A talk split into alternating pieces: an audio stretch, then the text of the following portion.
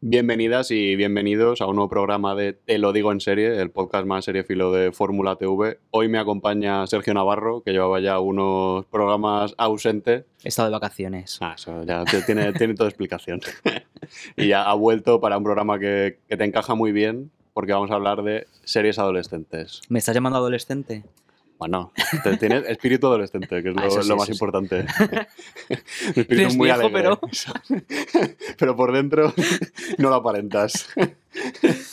y si hace pues un par de semanas, como un mes, sacamos este podcast de series españolas, muy en general. Hoy vamos a ir un poco más a, a lo micro. Si ese fue más macro, y vamos a hablar solo de series adolescentes. No nos vamos a centrar en todo lo que hay.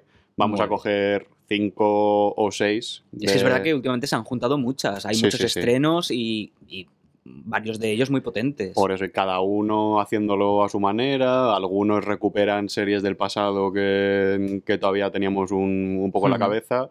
Así que nada, vamos a reflexionar acerca de si esta confluencia de tantas series adolescentes se traduce en que hay una buena calidad de las mismas o si cada una dispara un sentido diferente y, y solo algunas aciertan. Muy bien, vamos allá. Primero de todo, por si no, no queda claro, que igual ya solo con decir serie adolescentes, yo creo que es bastante evidente de qué vamos a hablar, ¿no? Pero también es posible que no todo el mundo sepa exactamente qué es una serie de adolescentes o que no esté muy claro cuáles son las fronteras de Ujú. una serie de adolescentes. Aquí es un tema un poco de, de preposiciones, yo creo, de serie de adolescentes, serie para adolescentes, sobre adolescentes, con adolescentes hay muchos matices ahí. Hoy va a ser, pues, series sobre todo ambientadas en instituto y que hablan del hecho de ser adolescente. O sea, no es solo que haya adolescentes en la trama, sino que realmente te está reflexionando sobre una época de cambio como es la, la adolescencia, que es cuando se, se forja tu identidad, ¿no? O sea, para ti, ¿qué es lo que define a una serie de adolescentes? ¿Qué es lo que tiene que tener para que, que te enganche de verdad o para que sea relevante, vamos? A ver, es verdad que muchas veces las series de adolescentes se relacionan un poquito también con el culebrón. Ay, ay. Porque estás en el momento de mm, descubrirte a ti mismo y pues dentro de esa, de esa creación de tu propia identidad, pues te pasan tantas cosas, hay cambios tan radicales eh, que, ni tú mismo, co- como personaje, quiero decir, entiendes, pues entonces eso para el espectador es muy atractivo, o sea, son personajes muy interesantes para ver y, y por lo que dices de que son preposiciones, eh, cada vez se hacen series más interesantes para todo el público, aunque los protagonistas sean adolescentes. No tienes por qué ser adolescente para estar viendo estas series. Sí, y al revés, ¿no? Que igual hay series que están protagonizadas por adolescentes, igual tampoco son el, Ujú. como la serie ideal para que la vea un adolescente o para que se vea reflejado en ella, como que igual dibuja una realidad un poquito Sí. distorsionada, que no te puedes sentir representado por ella, ¿no? Bueno, esto es como los niños. Hay películas de niños de terror Sí, que no sí. son para niños. Total, total. Si o vas a ver Frozen al cine y te ponen Expediente Warren sin querer, pues igual. o sea, hay series de adolescentes que son un poco así también. Porque había una declaración de sacar un reportaje en El País hace poco sobre, sobre la última temporada de Élite, que, que luego hablaremos de ella, y Carlos Montero comentaba pues que, que todo este tema de lo que estábamos comentando antes, de la representación, pues hombre, Élite precisamente no, no es una serie que, que igual tú No. vas a un instituto hoy en día y no, no es las encinas, ¿sabes?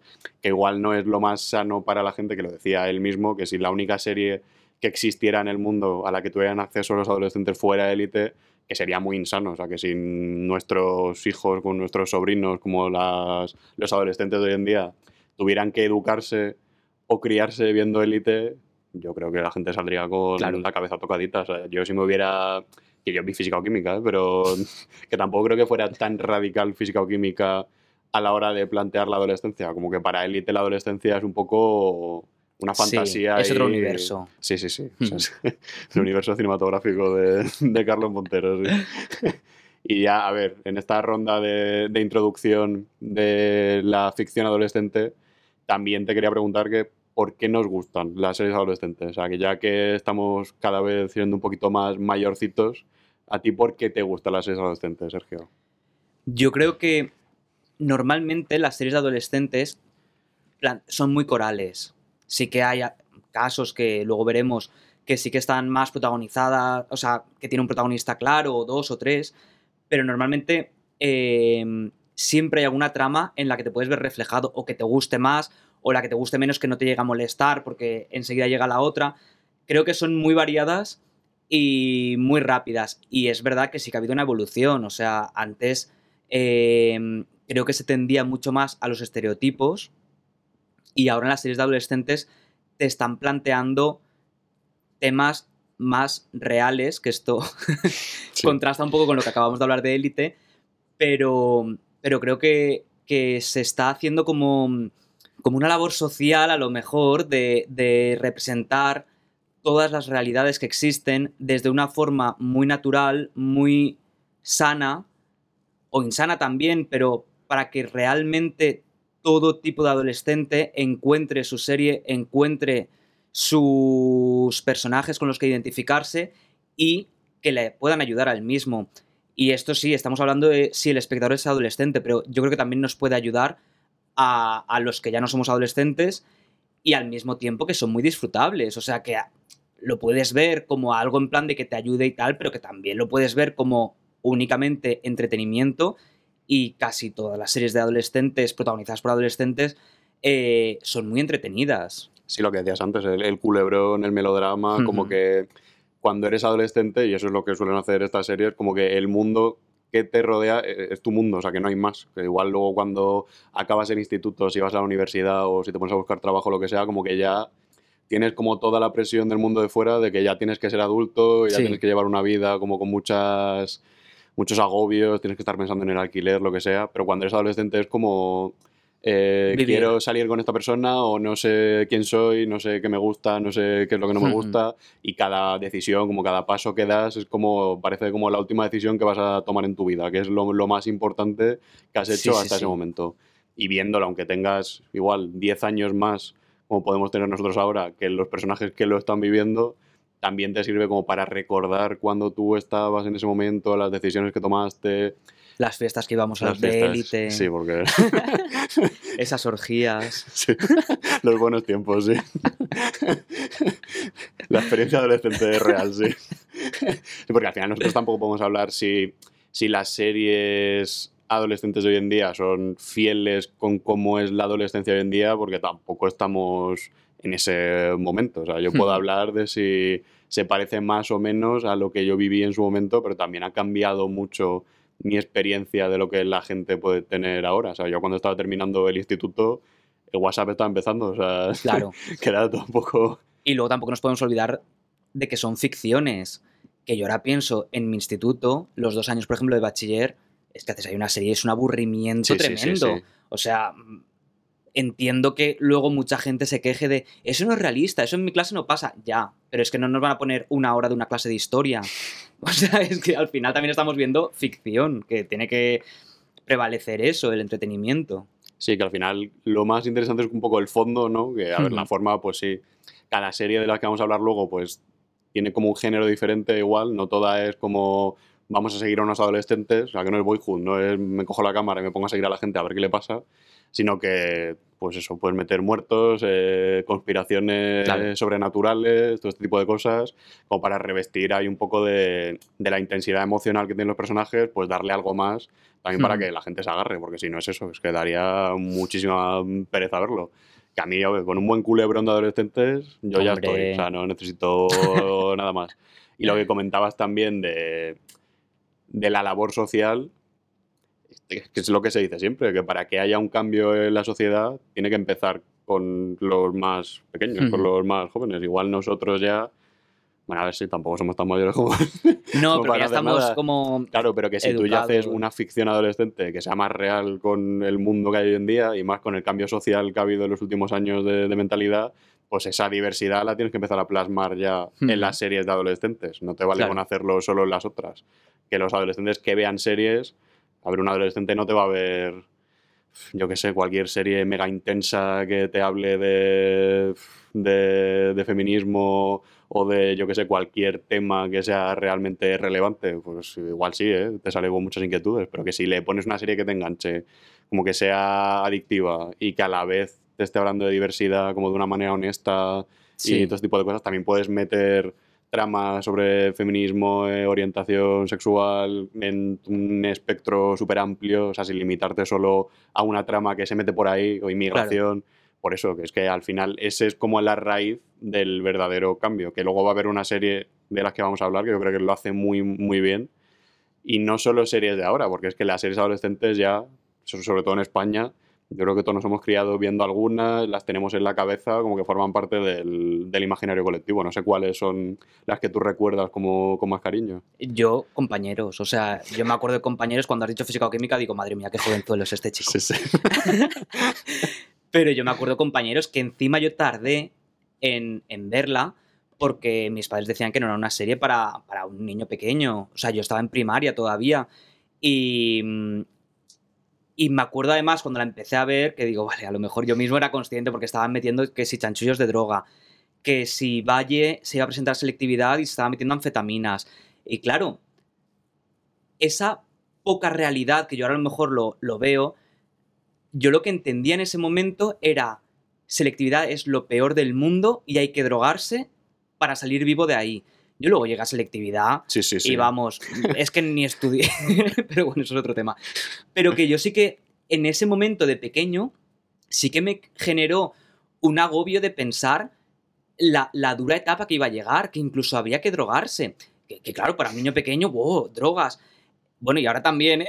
O sea, pero que, que de pequeño sí que es verdad que esa poca realidad, a lo mejor, o, o que sí que era una realidad, pero a lo mejor elegido eso para una protagonista puede que ahora lo vea poco acertado, eh, sí que generaba en el público una idea eh, no realista de, de lo que ocurría. Pero bueno, para mí, compañeros, yo estaba enganchadísimo, me encantaba. Y si tengo que recordar así como mi primera serie de adolescentes, diría esa, pero ha habido muchas más, claro. Sí, no lo había pensado nunca, pero lo de selectividad es mm, totalmente cierto, ¿eh? porque yo, mi serie de adolescente, la que vi cuando estaba pasando por ese momento era física o química, igual. O sea, yo, para mí, cuando llegué, a- estaba terminando la ESO y era como, madre mía, que empezó bachillerato, voy a morirme, no voy a dejar de estudiar, no voy a tener vida, selectividad es la muerte. Y luego es que llegaba a selectividad y era como, bueno, Sí, sí, sí. pues vale, no sé. Que nos esté escuchando ahora que todavía no haya ido a selectividad, tranquilizaos, que no pasa nada. Bueno, igual cuando decimos otra selectividad ya era otra cosa también Ya, comparado bueno. ahora, ¿eh? No sé muy bien ya cómo funciona la cosa, pero que no os preocupéis, ¿eh? No hace falta drogarse para, para probar selectividad y sacar una nota medianamente buena. Eso es. Y otras series también míticas, que tampoco tienen por qué ser solo españolas, pues yo recuerdo Skins, por ejemplo. Skins. A mí me, me marcó muchísimo. Yo creo que Física o Química, de las españolas, la que más. Luego también hay otras como Un Paso Adelante, que igual no es una serie adolescente, pero también vamos a hablar de ese, de ese tema, que aunque no sea protagonizada por adolescentes, al final series como Un Paso Adelante, o sea, Hmm. son, son, va- van a ese target, o sea, tiene esa idea en la cabeza. Sí, aunque sí, ya sí. tengan 18, 19, 20 años y los actores puedan tener el doble prácticamente, si puedan tener 30 o 30 y pico, que las tramas son las mismas. Hmm, es sí, un melodrama ahí de aquí para allá, de liarse entre todos y del mismo rollo. Yo creo que Skins, que la has mencionado así ahora rápido, es la primera serie que me pareció muy realista en el momento que la vi. A lo mejor porque estaba acostumbrado a otro tipo de series o a otra forma de narrativas, otra forma de contar las cosas, que la realidad y la crudeza con la que explicaban eh, los conflictos de los adolescentes me fascinó. O sea, a mí Skins me encanta y, y me parecía, o sea, unos personajes y unas tramas muy interesantes. O sea, me parece como la, la mejor serie que vi en ese momento. Y luego, que parece que estamos hablando así de, de productos más de calité, yo tengo que defender Rebelde Way. Bueno, O sea, cerramos el podcast. un serión en el que pasaba de todo como un buen culebrón. O sea, creo que no hay trama adolescente que no se haya tratado en Rebelde Way. Pasaba de todo. O sea, si alguna vez alguien está haciendo una serie para adolescentes y se queda sin ideas, que se vea Rebelde Way, que ahí lo tiene todo. Pues ya está, corto. Gui- guionistas del mundo, a ver Rebelde Way. Nada de skins, ¿eh? A ver Rebelde Way. Para coger ideas y de ahí versionar.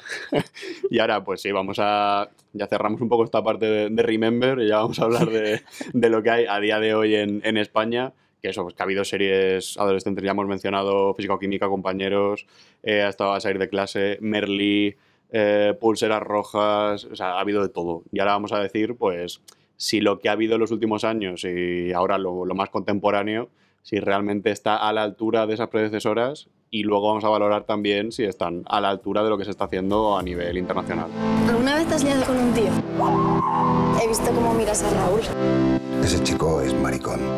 Vamos a empezar con una serie de la que ya hablamos un poco en aquel podcast sobre series españolas, que es La Edad de la Ira de A3 Player Premium, la miniserie de, de cuatro capítulos que adapta la novela de Nando López, que creo que tú te habías leído la novela, ¿no? Sí. Y eso, cada capítulo tiene, está narrado desde el punto de vista de un personaje. Y como ya comentamos la otra vez, que si queréis escucharlo un poquito más en, en profundidad, pues escuchad ese podcast, pero que al final como que es un poco redundante siempre, que la variedad de puntos de vista tampoco aporta demasiado y como es el tema que estamos hablando ahora, pues si realmente retrata de una manera honesta, creíble, valiosa la adolescencia, pues yo creo que hay partes que sí, partes que no, pero como que no llega a encajar todo para funcionar. O sea, que no Yo creo que aquí ha habido algo de lo que hemos hablado que es positivo, pero que en este caso ha jugado en su contra. Y es por lo que decimos de que ahora los adolescentes espectadores sí que reclaman algo más, pues lo que hablábamos de que haya feminismo, que haya tal, que haya cual, creo que lo han querido meter todo que ha quedado forzado. O sea, se ha notado. y de repente rápido, aquí es que en queremos cuatro hacer capítulos, sí. una reivindicación contra la homofobia en las aulas y que se note bien forzadito. Entonces, creo que el querer meter tanta cosa ha jugado en su contra. Pero bueno, sí, que no sí. deja de ser una buena serie. O sea, que, que, sí, sí, que dicho eso, puede- si esta claro, serie la claro. ven los adolescentes, yo creo que de las que vamos a hablar es de las mejores para que Sí, las sí, sí. vean adolescentes.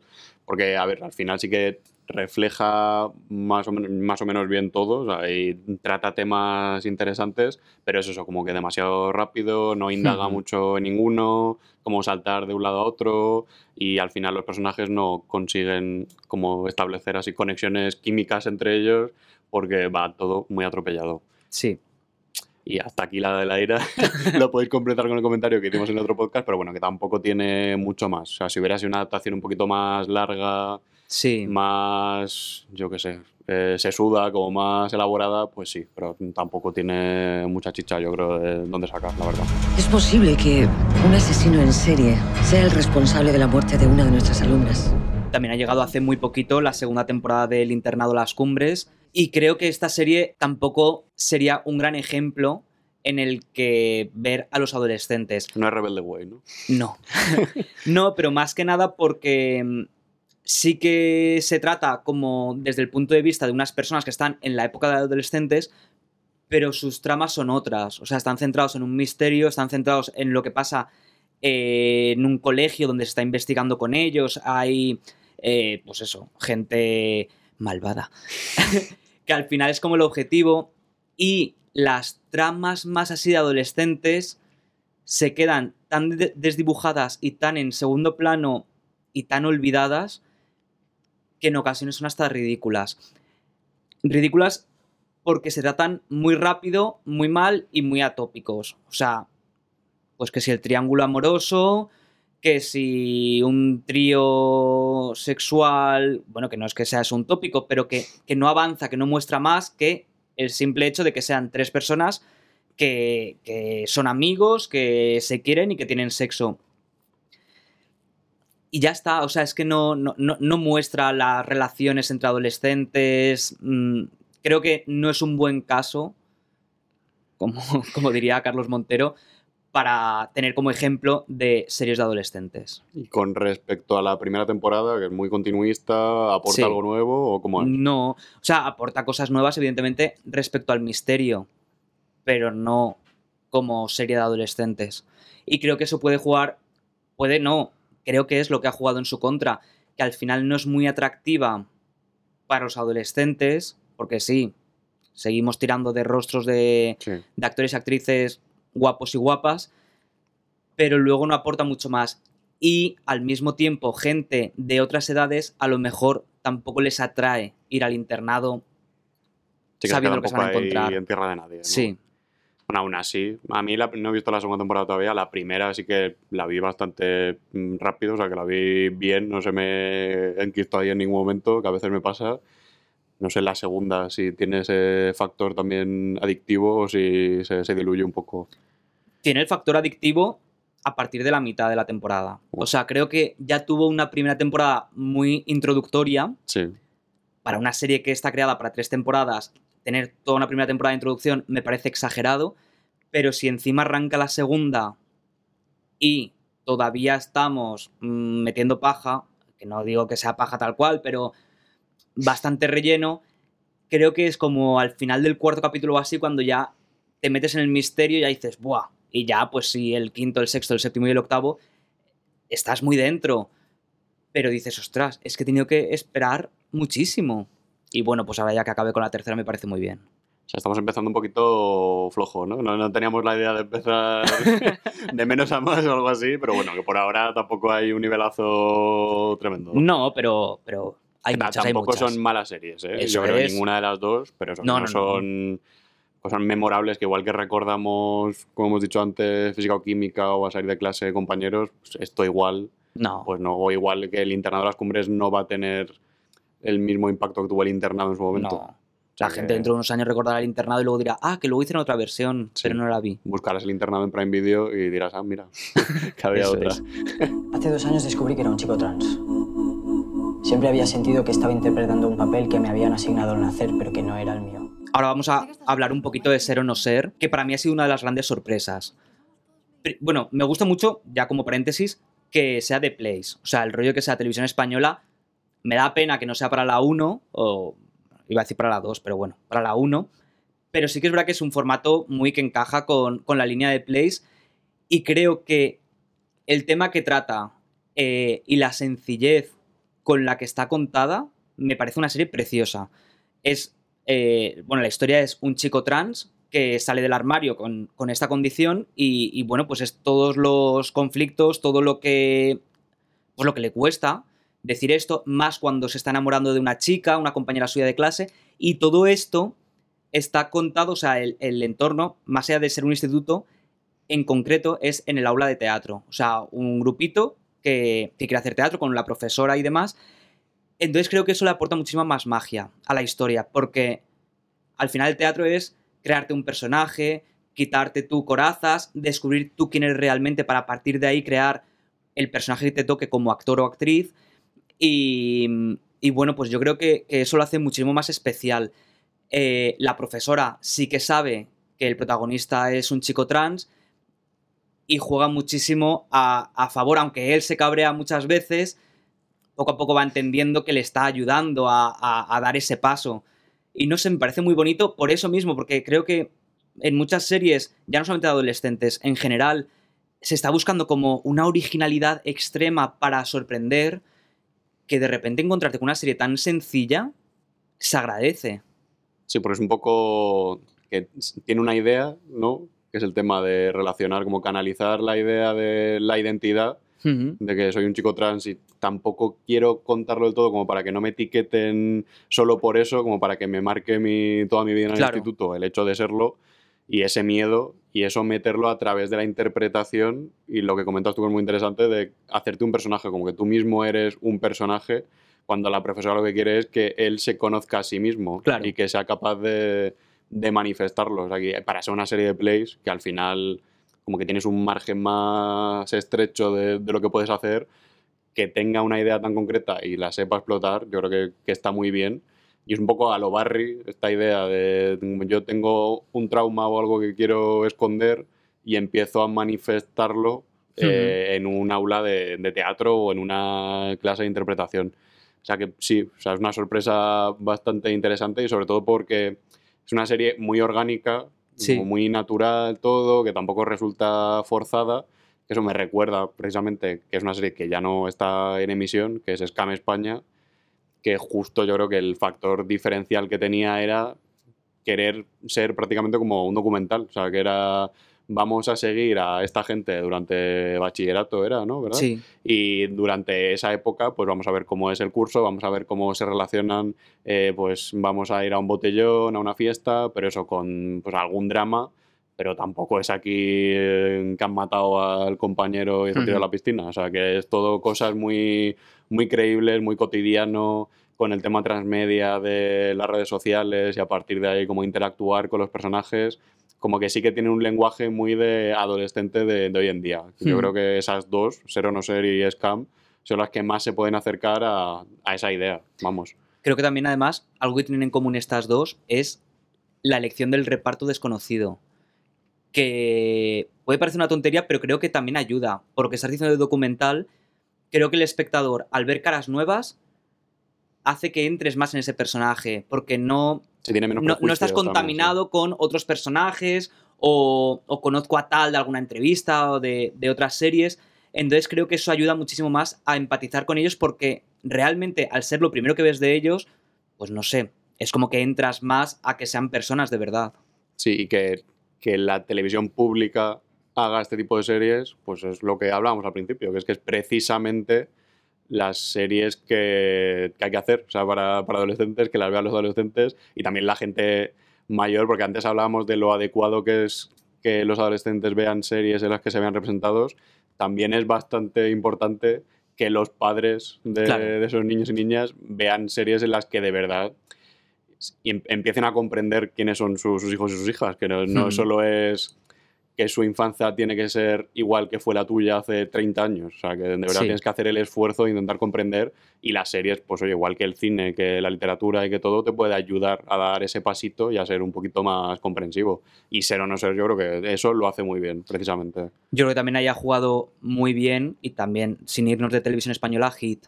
Sí. por lo que dices también de padres, yo creo que para padres y profesores, más allá por supuesto de, de adolescentes, es una serie muy interesante que aparte de plantearte eh, un montón de, de personajes, de formas de ser, de identidades, de orientaciones sexuales, te presenta muchísimos debates, debates que no únicamente son los que harían los propios adolescentes, sino que son debates como sociedad. Son debates que te hablan del fascismo, son debates que te hablan de la homofobia, son debates que te hablan de, de, de adolescentes embarazadas, de trabajadores de empresas que cierran. O de sea, es que- adicción, sea, de adicciones, de que al final sí, es sí. de todo. Y, y me parece un producto muy bueno, o sea, y, y que creo que sí que tiene su reconocimiento, a lo mejor no en audiencia, pero sí en plan de crítica y, y la gente que la ve, que, que gusta muchísimo y es que creo que, que es, que es un buen producto y que me alegro que, que esté en televisión española, en abierto. Sí, en cuando se pública. anunció parecía como que era mm, la copia de Hit de, bueno, la copia de Hit, la copia de Merlí. y al final como que veías el primer capítulo y ya era una cosa como totalmente diferente, ya que Hugo o sea, es un personaje adicto que está luchando constantemente contra sí mismo, pero aparte también es capaz de sacar lo mejor y lo peor de los alumnos para que aprendan de ellos que cada capítulo trate un tema muy complicado, o sea, son violaciones, eh, o sea, que es capaz de coger cada tema y de ahí hacerte como una tesis Sí, y reflexionarte sobre eso en el capítulo, luego pasar al siguiente y siempre yendo al límite, muy a saco, sin tapujos, sin esconderte nada. Eh, eso, estéticamente me parece que es una serie que está súper bien hecha, o sea, que o sea, una serie sin complejos y lo que comentamos también siempre sobre Hit, que es una serie muy didáctica, sí. que la primera temporada se emitía después un debate en el que se hablaba sobre el tema del que iba el capítulo y que era muy, muy consecuente. Y yo de todas las que vamos a hablar hoy, que ya nos quedan un par solo, esta es mi favorita, pero vamos, de, de Sí. lejos, de largo, y yo creo que es una de las mejores series adolescentes que se han hecho nunca en España. Estoy de acuerdo. Y además tenemos la buena noticia de que la han renovado por una tercera temporada ya por fin oficialmente, que se va a grabar en, en Canarias, que después de haber seguido, la primera se grabó aquí en, en Madrid, que era Ujú. como en un instituto madrileño, así un poco de clase mm, Media baja. baja, normal. Y luego ya Puerto Llano para mostrarte pues, el tema del pueblo, de Ujú. otra realidad totalmente diferente a la de la capital.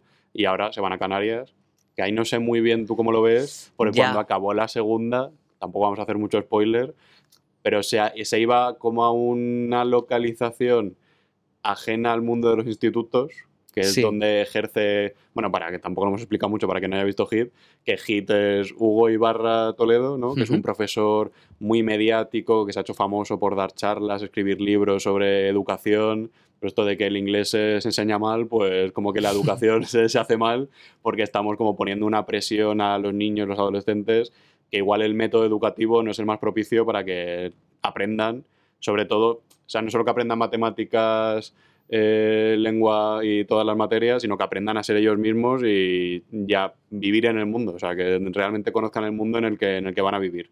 Y como que coge el reto de dar clases en un instituto a los alumnos más, no sé si marginales, más Sí. cafres, como que menos encajan con el resto o que menos ganas tienen de estudiar y, y de encajar. Es como el aula de apoyo. Eso es, sí, sí. Y ese es como el punto de partida y el final de la segunda temporada, como que te hila un poco con la primera, porque es una especie de serie antológica en la que Hugo es como el eje central y se va a un entorno que eso, que ya no tiene que ver con las aulas, sino que tiene más que ver con la adicción de, de Hugo. Y ahí lo de Canarias, no sé si se van a ir a. Canarias, si se va a ambientar ahí, porque yo creo que tampoco lo decían, ¿no? Al final de la segunda, donde estaba. No, pero. Pero no era Canarias. O sea, creo que si el final de la segunda fuese Canarias, primero se habría mencionado y, y segundo, pues se habría visto un trayecto en avión que no se. O sea, es como que es algo cercano a Sí. donde están. Tiene pinta de o Madrid o cerca de donde estaban. Eh, no sé si el ambientado en Canarias es que se va a notar que están en Canarias o que van a grabar en Canarias porque han sí. encontrado una localización que les funciona con lo que se vio al final de la segunda. Ya veremos. Sí, que al final tampoco tienes por qué ver mucho exterior por lo que era Hmm. la, la temporada. Que bueno, tampoco sabemos muy bien cuál va a ser la trama, que igual nos sorprenden y le dan ahí una vuelta. Sí, increíble. pero mola, pero mola sí, que sí. se trate lo que nos plantea al final de la segunda. Que la idea que pusieron ahí era, era muy golosa para, Sí. para no utilizarla, sí. Y ya vamos a acabar casi con, con esta ronda con una serie que yo creo que es totalmente opuesto a lo que, a lo que es Hit, que es Elite, la que todo el mundo estaba esperando que, que hablamos, que ya hemos hablado bastante de ella en la web, pues probablemente de las series españolas de los últimos años, de la que más habremos escrito junto a La Casa de Papel. Y yo que sé, quien no conozca ya qué es Elite, pues muy fácil. Pues, un colegio de, de pijos, un colegio eso, de élite, en el que muere mucha gente, pasan muchas cosas malas, nunca cierran el colegio y la gente está todo el día de fiesta y meten nuevos alumnos cada... no Cada sé, trimestre. Cada trimestre, sí. que en el que nunca sabes muy bien en qué trimestre estás, en qué curso, Nada. todo, todo un poco difuso. Y ahora se ha estrenado la quinta temporada, el, el 8 de abril. Y a ver, o sea, a mí la primera me gustó, la segunda ya era. no me gustó tanto, la tercera no me gustó nada, la cuarta más o menos como la tercera, y la quinta, sorprendentemente. A ver, Elite lo que tiene es. A ver, igual queda un poco feo, pero es como la droga, o sea, que si te engancha, te engancha. Igual ya te has salido de ella y no la necesitas para volver. Pero que si empiezas a verla y conectas un poquito con lo que te está contando, o sea, la trama de Elite tampoco es que sea ninguna no. maravilla, ¿sabes? Cómo te lo cuenta más que lo que te cuenta, la vas a ver entera. O sea, yo la vi en, en dos días. Sí. Yo creo que lo importante de Élite, y, y lo digo como, como espectador, incluso a lo mejor como, como defensor en este momento, es que no hay que tomársela en serio. O sea, ni los creadores la toman en serio, ni nosotros como espectadores debemos hacerlo, porque es que no tiene ni pies ni cabeza. Pero nos da igual. O sea, creo que Élite es para dejarse llevar, para meterse en, esa fiesta, para intentar descubrir el misterio y ya está. Si realmente cuando acabe el capítulo tú solito te pones a analizar, es que no tiene sentido nada. Entonces es mejor no hacerlo. Entonces dices, ¿para qué voy a analizarlo si puedo ver el siguiente capítulo? Creo que la vemos rápido por eso, en plan de lo que pronto se ve, pronto se olvida. Pues eso. Que tampoco es. No es ninguna maravilla de serie, pero es algo muy chorra en el buen sentido que engancha y entretiene y ya está. Y yo creo que cumple su función y creo que tanto Netflix como los creadores como el equipo sabe a lo que están jugando, saben lo que están haciendo, no están haciendo Shakespeare. Sí, sí, yo creo que todo el mundo sabe y los espectadores que, que lo que están viendo es una cosa inverosímil, que es una como elevado a- al cubo de la adolescencia, o sea, que, que nada es creíble ya realmente. Lo que sí me parece problemático ya cuando tratas temas, por ejemplo, cuando se hablaba del VIH la primera temporada, yo sí que lo veía bien, o sea, que no se trató de una manera Ujú. irrespetuosa. Pero ahora, uf, Ya. la quinta temporada ha sido muy dura en ese sentido Hay debates... muy complicada porque el tema de la violación del personaje de, de, de Paul Grange me pareció horrible. O sea, yo de lo que he visto en la televisión, en general, o sea, ve- vemos muchas series, pero la trama de la violación, sea, para tratarlo así no lo trates. Ya. O sea, porque hay una fina línea ahí entre lo que ya de suspender la, la credibilidad, o sea, que ya saber que estás viendo una mamarrachada, al Ya. hecho de que trates de una forma mamarracha algo muy complicado, porque es que, que trates como un héroe o trates como alguien, no sé, este camino de redención de alguien yo, que realmente ni siquiera se ha arrepentido nunca de lo que ha hecho. Ya, o pero se ni siquiera- así, como, eh, como está arrepentido, vamos a perdonarlo y no ha pasado nada. No sé, eso es muy lamentable. o sea, Sí. Igual que habría sido muy lamentable que de repente le hubieran matado al principio de la temporada y dijeras, eh, bueno, pues nos vamos a quitar al violador porque es el personaje más conflictivo que tenemos. También a Elite le conviene pues tener personajes muy conflictivos para que la gente esté pensando a ver cómo van a putearle, a ver qué le van a hacer. Pero esa, esa trama me parece o sea, horrible, horrible. Y el problema es, sin hacer spoilers de cómo va con la temporada, que parece que se va a seguir tratando en la siguiente. Sí, sí, y de una forma uf, Eh, y multiplicada. Peor aún, sí, peor aún. Pero bueno, yo creo que sí que se va a tratar de una forma mucho mejor. Pero bueno, no. O sea, espero. que- Yo no Quiero- pongo la mano en el fuego. No, pero ha habido casos muy mediáticos recientes que creo que pueden ayudar a mostrarlo de una forma muy. Bueno, muy fiel tampoco, porque es élite. No sé, tengo esperanza de que, ya que han decidido alargar este tema para la sexta temporada, se haga de una forma mejor que la de la quinta. Sí, Espero. Yo no lo espero. o sea, sí que yo creo que sí que se va a tratar un poquito de una forma más decente, pero teniendo en cuenta que tampoco han escuchado el feedback de lo que ha opinado la gente, porque es que Claro, ya lo están grabando, Claro. Tampoco les va a importar demasiado que en general haya habido tantas críticas y que parezca que se está banalizando, se está frivolizando sobre un tema como las agresiones sexuales y más en el momento en el que vivimos y que es que ahí yo creo que la serie sí que se toma demasiado en serio y sí que quiere como ser un alegato contra la violencia de género, pero luego es incapaz de hacerlo, pero como luego da por hecho que la gente va a saber que Élite no es la serie a la que tienes que recurrir para, para tratar ese tipo de temas, como no sé, o sea, es un, un bucle que es muy negativo para la propia serie y que no le beneficia, yo creo, para nada. O sea, que se puedes tratar otro tema o coger ese y tratarlo de una forma más normal, o sea, más contemporánea y más como se debería tratar a día de hoy.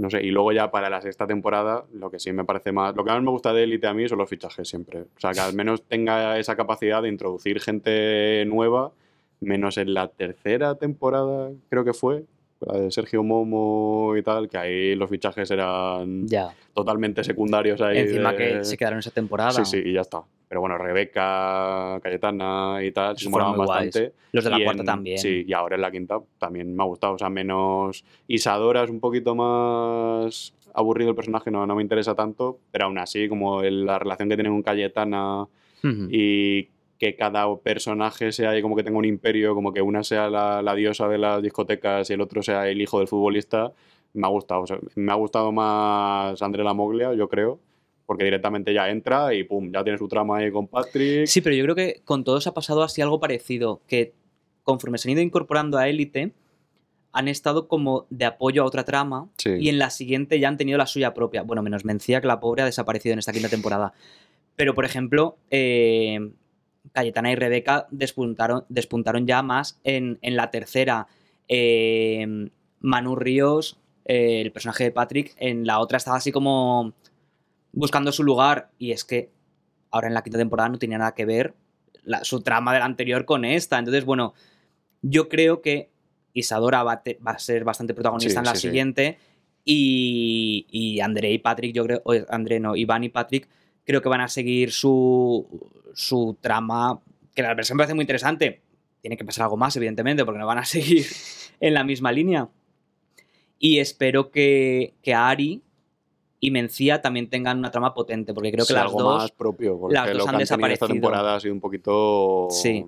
Sí, sí, se han de Mencía se han olvidado. Sí, totalmente. Y de Ari también, en parte. Pero parece como que sí que tenían algo escrito para ellas y directamente han decidido no ponerlo. O sea, como Mm. que... Sí, sí, sí. porque sí. están demasiado desaparecidas. Para, joder, Mencía en la temporada anterior tuvo muchísima Era presencia y para ser la primera la que aparecía. Y Ari, pues, como siempre, pues si al final estás en un triángulo amoroso y se te va una de las aristas y ahora han intentado meterla en otro, bueno, en otros dos prácticamente en esta temporada, y no tenía ningún sentido. Bueno, en su trama sí que no tenía ningún sentido, porque estaba de aquí para allá. Ya. El mejor momento de la temporada es igual, ella con los dos gin tonics en la mano en, la- en el embarcadero. Yo es cuando más, cuando más me reí. Pero bueno, sí que hay personajes que van, que vienen, pero bueno, como élite está ahí. O sea, élite ya es como una constante, que sabes que, que va a acabar, luego va a venir otra temporada, va Sí. a morir alguien más o va a pasar algo más con alguien y a partir de ahí se va a construir un misterio. Que yo el misterio de esta me parece que es el mejor desde la primera. Bueno. El que está mejor construido, que a ver, tampoco es, es el referente de siempre, no es Big Little Lies, pero que vuelve a recuperar el tono este de los interrogatorios, de que no sabes qué ha pasado realmente, con quién ha pasado, Sí. y ahí vas avanzando un poco y ya tienes como lo que pasó la temporada anterior, que ya te sirve como que vienes de ahí con el personaje de Andrés Belencoso, y aparte tienes como que sabes que ha pasado algo en esta. O sea, esa parte me ha gustado bastante. Ya ver qué pasa en la siguiente con los veteranos. Ya sabemos que Omar Ayuso no va a volver. Está por ahí Izan Escamilla un poquito en el aire. Parece que las dos chicas, Cayetana y Rebeca, tampoco van a estar. Parece. sí, parece. pero no se sabe. Lo que no me gusta de, de muchas veces de Élite es el final que tienen los personajes. Más allá de los que mueren, evidentemente. Pero, por ejemplo, lo de Guzmán y Ander. Ah, nos vamos a recorrer el mundo. Vosotros dos, que os conocíais.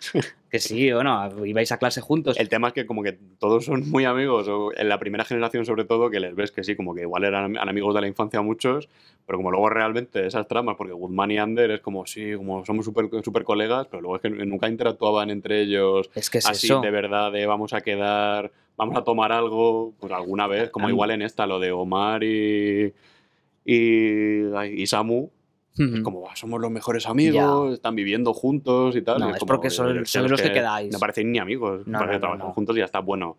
Y la trama de, de Adam Nuru de la temporada esta, de, Bueno, chico este, horrible. el, el chico que es inmigrante, Innecesaria. que es que es una cosa, o sea, si lo de la violación ya es... Pero al menos lo tratas y lo exploras un poco. Pero esto, o sea, tener a un chico que es inmigrante, que yo creo que te lo ponen como si fuera un mena, ¿no? Que es como voy a... sí, como, que ha no acompañado. sí. Y es, es que a los guionistas de élite es como coger un periódico, leer los titulares y a ver qué ha pasado. Pues a ver, eh, Rocío Carrasco, pues vamos a hablar de agresiones y todo este Hmm. tema. Eh, los menas, que Vox no sé qué, pues venga, vamos a hablar de los menas. Pero te vamos a meter un personaje que sale, no sé, en cinco secuencias, seis, que es, mm, yo creo que solo una muleta de, de Omar, como para darle una razón para su nada futuro a ninguno de y los que no dos. hace nada, sí, es que le ponen solo como un ladrón que se dedica porque ha tenido una vida muy dura, pero se supone que tengo que empatizar con él en dos frases. O sea, porque me estás diciendo que estás aquí, que no tienes a nadie No. y tal. Y no sé. aparte es que arranca, bueno, pues me parece interesante. O sea, la primera escena tal, a ver, también es verdad que el chico es negro, entonces negro, ladrón, ya es como, mm, Red flag. sí. a lo mejor un poquito pasado esto, pero bueno, dices, bueno, vamos a ver una trama que puede estar interesante, pero no, ves la siguiente es- escena, más de lo mismo, y de repente es como que a mitad de temporada se olvidan. Sí, sí, sí. sí. Ya no existe ni, ni este personaje, que no me acuerdo de su nombre, ni existe Omar, porque Omar también se convierte en un figurante. Y ya en el último capítulo es como, ah, mira, vamos a cerrar esta trama con estos dos. Pero no ha aportado absolutamente nada, ni, ni para él como su personaje, ni lo que aporta a Omar. Es que totalmente prescindible. Pues que si. Es que si ya estás pasando la mitad del tiempo en el club este del lago, que ya el instituto es un poco accesorio, como que pasan cosas, pero tampoco es el sitio principal. Yo qué sé, pues si vas a poner muchas tramas ahí, a él le puedes dibujar de una manera un poquito más, más elaborada. Y que tampoco es. No me parece muy, muy, muy, muy complicado hacerlo mejor de, de lo que se ha hecho. Que igual se han cortado escenas, yo qué sé, en las que se hablaba un poquito más de él y tal, pero bueno, juzgando por lo que hemos visto, es que si hubieras quitado todo eso, o sea, todo eso solo te vale para que Omar te diga, ah, ya sé lo que quiero hacer. Ya está. O sea, es que no vale para nada más esa trama. Y es lo mismo. o sea, estás, estás tratando un tema como la inmigración, que justo ahí, que, es un tema que sí que se suele tratar en series de, adolescentes, pero que se ha tratado mil veces mejor en, en otras series. Yo creo que aquí, aunque hayan querido a lo mejor mostrar un poquito más el trasfondo y que empaticemos con él, como tú dices, la sensación que me da es que se ha querido seguir con el estereotipo que no ayuda. O sea, a lo mejor en papel la idea era, era otra, hacer algo más reivindicativo, pero se ha ayudado, o sea, nos quedan como, nos siguen plantando la misma idea. Pues que al final esto es élite, porque tienes ahí temas que podrían dar para mucho más, pero que igual si fueran más lejos con ellos, pues la serie te perdería un poco de, del encanto fantástico este, de que esto no es la realidad, como que vienes aquí a divertirte, pues igual si te están hablando de otra cosa como demasiado profunda, pues tú ya desconectas y dices. ¿estoy viendo Élite o qué estoy viendo? Pues estoy viendo Hit. Pues y está ahí como siempre bailando, que no, no quiere meterse, mete los charcos, pero nunca se mete por debajo de la cintura, como que siempre está midiendo muy bien hasta qué punto te cuenta algo. Que al final, pero bueno, que al final te ves toda la temporada y luego va a salir la sexta y la vamos a ver el día que salga. Hombre, por supuesto. ¿Y qué más está por llegar? Pues tenemos la última serie de, de este carrusel, que vamos a hablar de ella antes de que se estrene. Así que vamos allá con ella. Sois las personas elegidas por Eden para disfrutar de una experiencia inmersiva. No saben lo que les espera. Acabáis de escuchar un fragmento del tráiler de Bienvenidos a Eden, que es la nueva producción original de, de Netflix en España. Y aquí tengo conmigo a Héctor Alabadí, que ya ha podido verla con un poco de antelación, porque esto se estrena el 6 El 6 de mayo tenías que haber dicho bienvenidos a, a- te, te lo digo en serie. claro, otra vez. Entramos en bucle, ¿no? Me encanta que me llames, que me invites a tu programa para hablar de series adolescentes, que a mí me gustan mucho. Claro, sobre todo cuando es para algo rapidito, ¿no? Algo rapidito, sí, que aquí en este podcast somos de extendernos bastante, es la versión extendida. Sí, aquí tenemos una píldora de, de esta nueva serie, que no sé qué me puedes contar de ella, que no esté en, en esa larga lista de cosas que no Sí. podemos decir todavía. He firmado una serie de documentos con Netflix que me impiden contarlo todo, pero bueno, vamos a contar la sinopsis oficial. Dice, ¿eres feliz? Y con esta pregunta es como captan a, a una serie de, de jóvenes a través de las redes sociales para invitarles a una macro fiesta que parece aquello una, no sé, un, un fiestón en el paraíso, con todo incluido, gratis, influencers, fama, música. Pero mm, la cosa mm, da un giro y es algo diferente. La realidad es que hay una especie de, llamémosle secta, aunque ellos no, no creo que se autodenominen así, eh, que se dedica a captar a gente para llevarlos a una isla e intentar hacer que se unan a ellos, a esa comunidad que pretende vivir al margen de- del resto de la sociedad, con, con sus propias normas bastante estrictas y que por donde yo voy, porque todavía no me he terminado la temporada completa, mm, todavía no sé muy bien qué quieren, pero sí que tienes claro que el personaje de Amaya Salamanca, que es un poco como la jefa de la secta, eh, buena no es. Parece que algo oscuro tiene detrás. Es como que tiene siempre esa sonrisa forzada que en el fondo sabes que es la mala malísima. Pues es un poquito así. Es un poco como si Isadora de, Elite se convirtiera en Nicole Kidman en Nine Perfect Strangers, algo así. me, me- me está volando la cabeza, pero bueno, pues sí, al- algo así, algo así. Eh, y tengo que decir que en anteriores podcasts habíamos dicho que esto era como élite en una isla, pero no es exactamente así, porque no tiene demasiado que ver con élite. O sea, que fe de ratas, ¿no? En ese momento la liamos. A ver, es lo que es lo que parece al ver el tráiler, porque ves la parte de la fiesta, de liándose con todos, fiestón y tal, pero esos son unos minutos del primer capítulo y luego cambia hacia algo mm, completamente diferente. Igual en los cuatro que me quedan empiezan las orgías, eh, los tríos, como en Élite, no sé, este tipo de cosas, pero de momento va más en la línea del misterio. Es un poco... Para mí una mezcla entre Campamento Albanta, que es una serie que hizo a tres Esa que Player, se hace el campamento flippy. A ver, ya... No, no, no tanto. Y algo así como, digamos, mm, espiritualmente, porque salvando las distancias, con el juego del calamar, porque al final es como que cogen a unos conejillos de indias para hacer una serie de cosas con, con ellos. Pues una mezcla. Una mezcla interesante. extraña, aunque evidentemente para mí el referente clarísimo es Perdidos, a lo mejor es el más obvio, pero es el que está más en el imaginario colectivo, no deja de ser una isla a la que van unos personajes eh, que fuera de la isla están completamente perdidos en sus vidas, que tienen un montón de, de problemas y que encuentran como una segunda oportunidad eh, que les brinda la, la isla. Y también hay como mucho misterio, ha creado como su propio imaginario, eh, su propio lenguaje, su iconografía. eh, hay apariciones también de estas como había ahí de, de los susurros y estas cosas, pues también aparece gente que no sé muy bien qué va a querer decir después. O sea, que nada que ver con Élite, absolutamente, ¿no? De momento no. Si no da un giro, eh, de momento mm, se parece en Élite a que son protagonistas mm, guapos y guapas, eh, adolescentes juveniles y que pues a veces llevan poca ropa porque ya que estás en una isla pues te la quitas. Pero tampoco es eh, abusivo el recurso de quitarse la ropa. Igual aquí es más amor en neopreno. Sí, o sea, que no es como en el barco, ¿no? Aquí sí No que se ponen algo para taparse un poco del frío. Un agua. poquito, de momento sí. Pero igual cuando, no sé, cuando avancen las tramas y se quedan a vivir allí o no, pues a lo mejor ya se lo quitan todo. Y ya que en este programa estamos hablando de series adolescentes, para poner un poco en contexto de cómo está el género ahora mismo en, en España, ¿dónde situarías tú a Bienvenidos a Eden, más o menos, por lo, por lo que has visto hasta ahora? O sea, ¿la pones en una altura que digas, si esto merece la pena verlo o representa bien al género, o crees que directamente ni siquiera está dentro de- del género? A ver, está dentro del género juvenil, no sé si tanto adolescente, porque igual están un poco más creciditos que los de otras series como puede ser Elite o Hit, porque igual pues ya van a la universidad o ya trabajan o ya están más cercanos a los 30, aunque los actores son los mismos que podemos ver en las series adolescentes, tienen la misma edad en la vida real, pero digamos que aquí son como un pelín eh, más adultos. En cuanto a la, serie en sí, no es tan mamarracha como puede ser eh, si comparamos otra vez con, el caso de Élite, con, con los eh, personajes y las tramas de las encinas. Digamos que allí eh, lo tratan todo como sin complejos, son muy conscientes de, de lo que son, somos una caricatura y lo aceptamos y nos reímos de ello y ya está.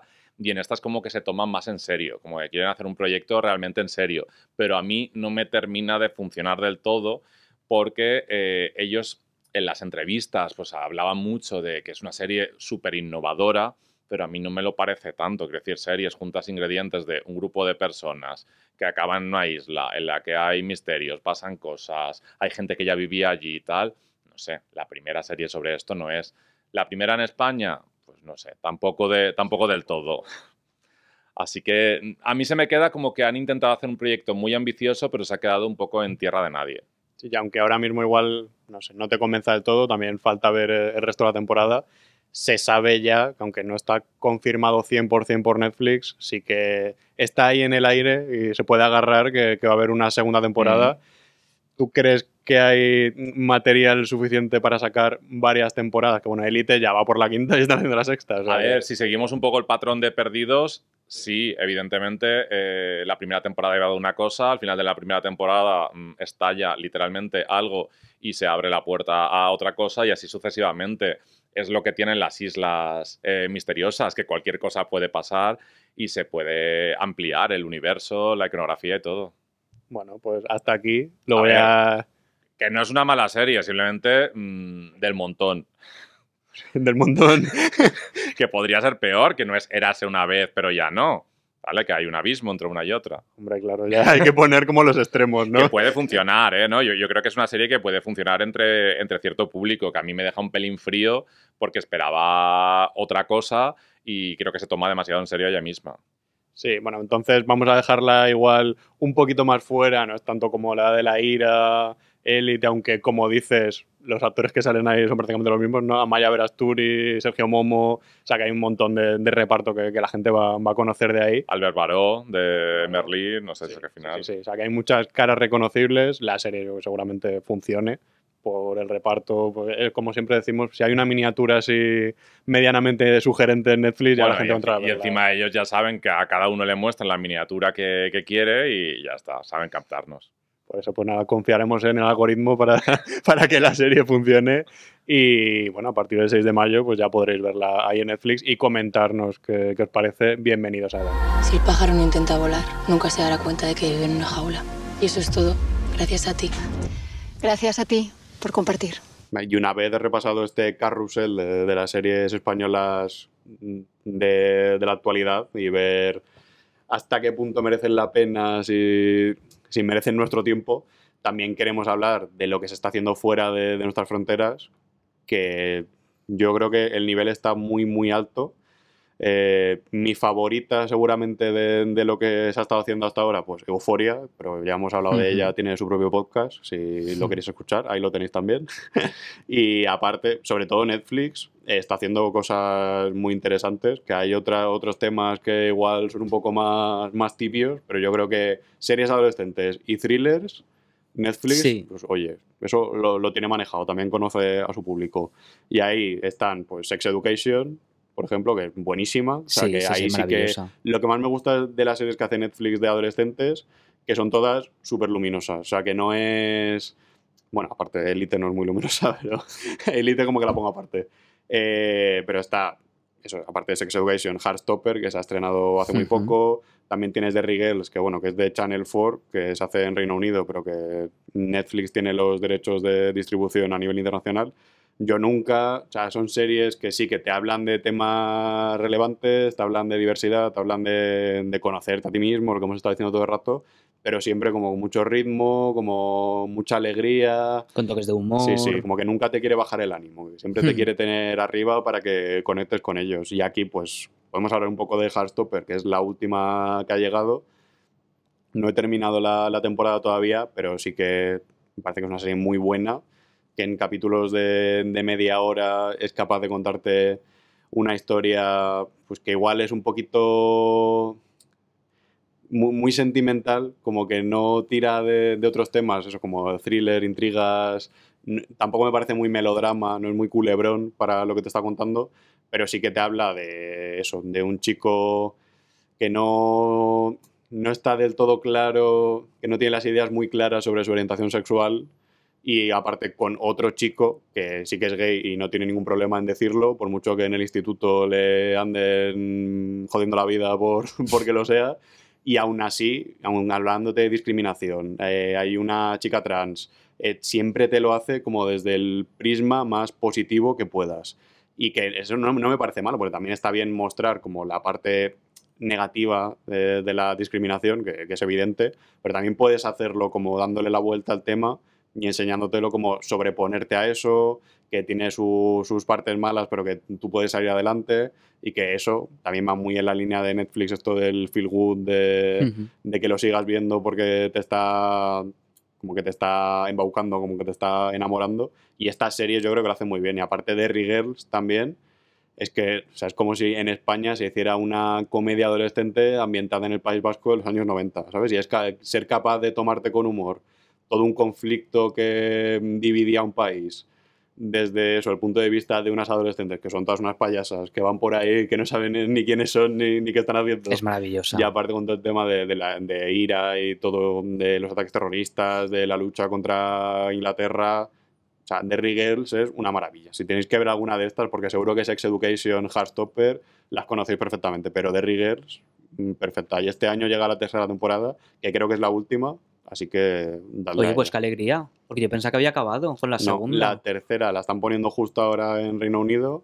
Y ¿Con el mismo reparto? Sí, sí, sí. Ay, sí. qué maravilla. Y ya la terminan con esta y pues igual llega aquí en verano, no tiene fecha todavía. Pues me alegro mucho porque pensaba que ya, ya había visto todo lo que había. Pues aquí, aquí vas a tener la última. Muy bien. Y no sé si tú tienes alguna más ahí en el tintero que, que quieras comentar. No solo de ahora, pues igual alguna que tengas en la cabeza, aparte de Skins Internacional. Pues a ver, por 13 razones también llamó mucho la atención. Primero por. Bueno, primero no, sobre todo por el tema que trataba. O sea, de repente nos están contando una serie de adolescentes donde hay un misterio, pero el misterio no es un asesinato, es un suicidio. Y, y, bueno, ahora ya sí que parece que ha pasado ya unos años, pero en el momento que se estrenó fue muy polémica Sí, sí, sí. Si realmente, por lo que decíamos antes de serie de adolescentes para adolescentes, si realmente los adolescentes tenían que ver esto. Mm, hay, hay muchas opiniones, evidentemente, y esta no es que diga que sea la mía, pero, pero hubo muchas quejas de que parecía como que el suicidio era la solución a, a los problemas. Y sí que hubo muchísima problemática, que de hecho creo que Netflix tuvo que añadir el cartelito de aviso, si sí. tienes problemas o si estás pensando en esto, pide ayuda. Y es una pena porque ves que es muy conflictivo la, la serie, pero bueno, yo creo que me parece como una premisa muy, muy potente, el rollo de un suicidio. Pero bueno, a lo mejor sí que faltaba contextualizar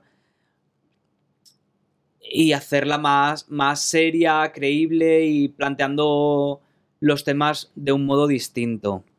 Pero bueno, me parece que, que por lo menos planteaba otro punto de vista original a lo que estamos acostumbrados a ver de series de adolescentes, más allá de un grupo de instituto que tienen fiestas y tienen sexo. sí que eso es lo que está bien, porque al final las series adolescentes tampoco es que sean un género, bueno, sí, pues un subgénero en sí Hmm. mismo, pero como que siempre se agarra a otra cosa, o sea, a la comedia, Sí. al drama, la ciencia ficción, el, el thriller. Y ha habido series como Glee también, que cogía el musical, Friday Night Lights, que te cogía el deporte, Smallville, que era como de, con superhéroes. Sí. También Verónica Mars con el rollo este de detectivesco, investigación. O sea, me gusta mucho que sea un género así muy, muy maleable, que lo puedes construir a tu manera y Claro, que al puedes- final una serie no tiene nada que ver con la otra. Claro, claro, por eso que hay mm, muchísimas series adolescentes, que también eso es lo que hemos estado hablando hasta ahora, eh, de las que hemos hablado, del internado, hit, ser o no ser, que todas tienen una identidad muy diferente. O sea, ninguna se parece entre sí. Otra que me, que me fascinó cuando la vi era Misfits. Sí, sí, sí, es verdad, es verdad. Que- no la había apuntado también es en ningún otro- sitio, pero sí, sí. También es otro género completamente distinto a estos que estamos hablando, pero entre que tenían poderes y que tenían en cierta medida algo de comedia, no, Sí, no muy- es una, mucha mala leche. Y, no es una sí. serie de risa, de, de jiji jaja, pero era muy divertida. Y yo creo que Misfits es que la disfruté también. Luego es verdad que ya conforme pasaron los la capítulos, temporada o así, ya se les empezó a ir un sí. poquito. Pero aún así, era una serie muy guay. Eso da para otro programa también. ¿eh? Cómo degeneran las series de Sí, adolescentes según pasa el tiempo. O sea, ahí cada temporada. Porque en Skins pasaba lo mismo, que ya la primera generación y la segunda a mí me gustaron mucho. Luego ya la tercera, bueno, Sí. había que ser muy fan para es verdad que iba ¿eh? costando, porque a mí de la primera a la segunda también me costó, ¿eh? Esa Sí. transición me costó entrar. Estaba bien ligado con la hermana, pero, pero sí. Bueno, y aquí tenemos ya dos preguntas para terminar, que, Uh. que te voy a hacer. La primera, ¿tú crees que está a la altura la ficción española adolescente que se está haciendo ahora con respecto a la internacional, con todo lo que hemos hablado? Yo creo que actualmente no, o sea, sí que tenemos productos muy buenos, como los que hemos mencionado, pero aún nos falta arriesgar un poco más. Va- vamos por un buen camino de, de mostrar todo tipo de personas adolescentes y de tener una gran libertad también del lenguaje, de, cómo se expresan, de cómo actúan en cada momento, pero creo que aún falta algo, falta... Es que no tenemos una euforia en España. En, es- en las series españolas no vemos una polla. Que, que no quiero decir yo que, el, que evidentemente La unidad que- de medida de que la lo que calidad. necesitemos sí. sea eso. Pero creo que nos falta todavía un puntito de arriesgar, de Sí, mostrar más, ¿no? Sí, tramas que realmente generen debate más allá de los que genera Élite, evidentemente. Eh, creo que Hit va en muy buen camino en ese sentido. Sí, pero, Pero también es como ahí. ser o no ser, que también tiene esos límites de la televisión pública que va a haber cosas Claro. que no vas a enseñar nunca. O sea, que, que estás muy limitado ahí. Pues igual HBO Max hiciera una serie de adolescentes en España, pues igual sí que podría tener un poco más de, de libertad. Ya hemos visto que Amazon está tirando más por un rollo más generalista con el tipo de series que está haciendo. Igual Amazon tampoco es la plataforma que vaya a hacer eso. Netflix tiene élite, pero tampoco les veo como yendo demasiado lejos en lo que Sí. tú dices. Que es eso, no es solo el hecho de mostrar genitales constantemente de aquí para allá y tal, sino No, el ser más explícito y ser capaz de, igual que Hit, pues te habla de temas y te los muestra de una forma muy real, que, que te impacta de verdad, que ser capaz de mostrar de una forma más explícita pues el sexo, las relaciones, el comprender realmente cómo se relaciona la gente hoy en día y tener como base eso, o sea, mm, realmente atreverte. Pero sin, sin meternos en euforia, porque ya hicimos un debate, creo que tiene capítulos que no me los imagino ahora mismo en España.